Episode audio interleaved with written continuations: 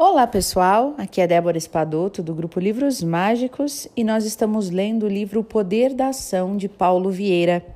Hoje nós vamos rever né, a primeira lei da autorresponsabilidade, que é sobre criticar as pessoas, né? Lembra lá das leis que o Paulo Vieira nos trouxe? Então era a um, se for criticar as pessoas, cale-se. 2. Se for reclamar das circunstâncias, dê sugestão. 3. Se for buscar culpados, busque a solução. Se for se fazer de vítima, faça-se de vencedor. 5. Se for justificar seus erros, aprenda com eles.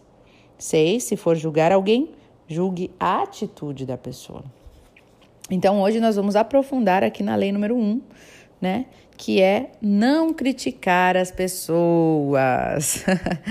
Atire a primeira pedra quem nunca criticou ninguém, não é mesmo?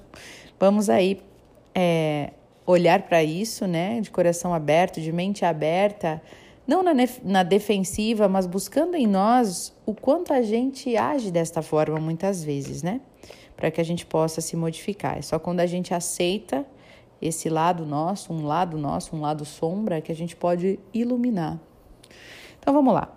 Na língua portuguesa, criticar significa examinar com critério, notando a perfeição ou os defeitos. Significa também dizer mal ou censurar algo ou alguém.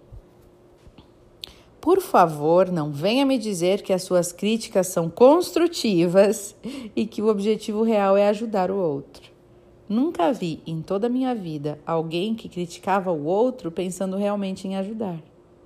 Como você se sente quando alguém olha para você e, com um tom de quem sabe mais do que você sobre o assunto, diz assim: Olha, vou te fazer uma crítica construtiva, tá? Mas é pro seu bem. Basta que essas duas palavras, crítica, construtiva, sejam pronunciadas para que o seu semblante caia, o olhar baixe e a pessoa se prepare para a bordoada que está por vir. Não é assim? Se o foco e a intenção fossem de fato positivos, a pessoa não faria uma crítica. Ela se calaria ou daria uma ideia apenas diria algo cujo foco fosse o acerto e não o erro. Algo que colocasse o ouvinte para cima e não para baixo.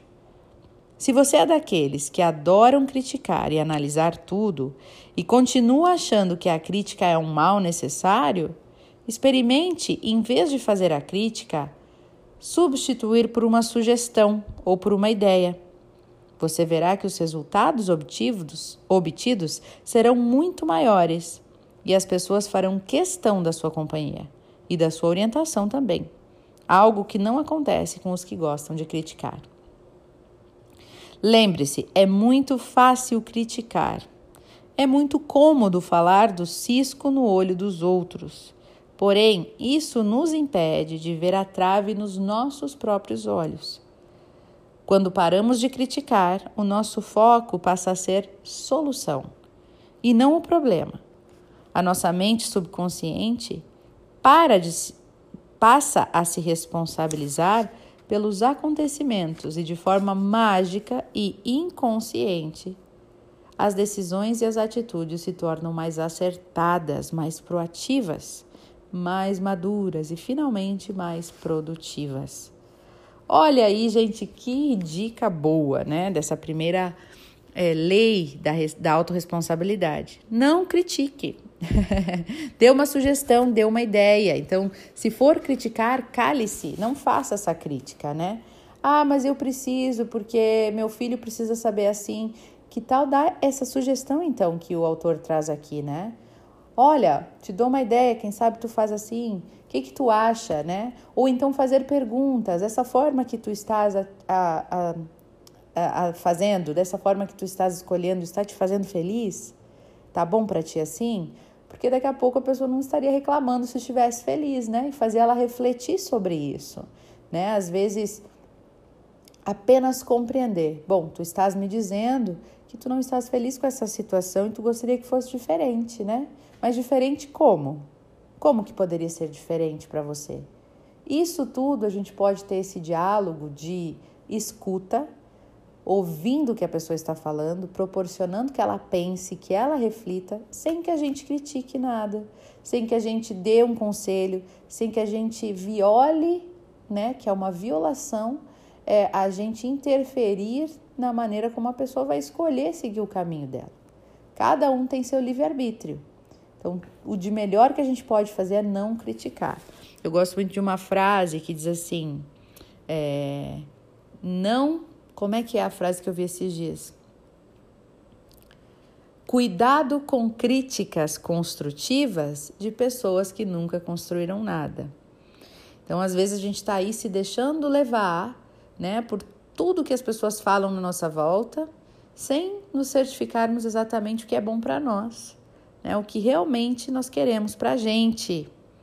Então, pense sobre isso, sinta no seu coração o que te faz feliz antes de ficar pedindo conselho para os outros, antes de dar abertura para as pessoas também é, ficarem dando pitaco na sua vida, né? E, da mesma forma, não dê pitaco na vida do outro, né? Você tem a sua vida para cuidar. E, e esse ar de superioridade, quando a gente vai lá dar um conselho, fazer uma crítica, acaba sendo não sendo não sendo recebido muito bem, né? Substitua por sugestões e sugestões, né? E, e não imposições. Cuidado com isso também, né? Para não ser imposições. Cara, tu tem que fazer isso. Quem disse que tem que fazer isso? A pessoa que tem que decidir o que fazer da vida dela, né? Se ela pedir uma sugestão, se ela expor o problema, se ela pedir ajuda, você pode dar sugestões e não colocá-la para baixo criticando uma coisa que ela já fez.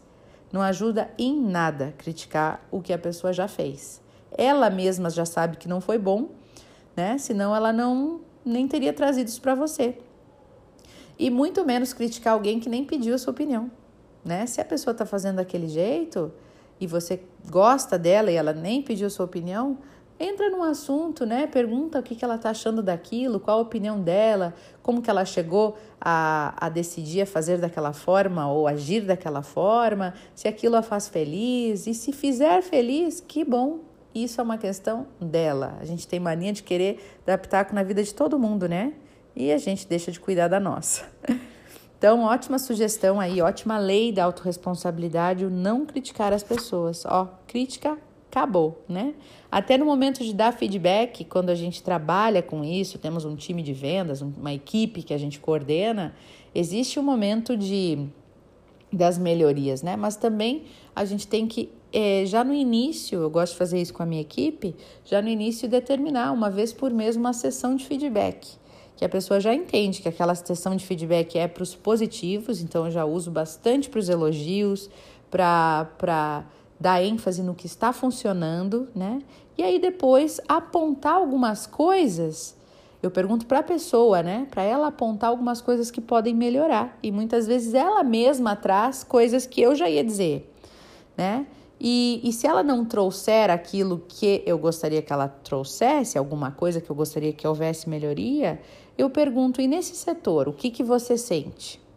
E a pessoa fala sobre ele. Em último caso, que é muito raro a pessoa não se dar por conta de algo que ela poderia melhorar, aí então eu dou uma sugestão, ó, esse teu jeito de fazer, né, é, dessa forma, tudo bem, também tem funcionado para você, mas para a empresa, quem sabe você usa assim ou assado, tenta formas diferentes, o que, que você acha de tentar?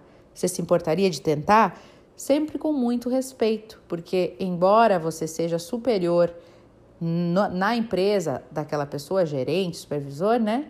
Ela também é uma pessoa, ela também é um ser humano e não quer dizer que você está num cargo superior que você tem que desrespeitar, né? A pessoa temos maneiras e maneiras de chegar até as pessoas, então sempre com respeito em primeiro lugar e apontando sugestões, ideias e não crítica, porque a crítica só põe para baixo e não faz nada de bom, né? Amei esta dica, amei essa lei, espero que nós possamos usar nas nossas vidas a partir de hoje e sempre. Beijo no coração e até o nosso próximo áudio.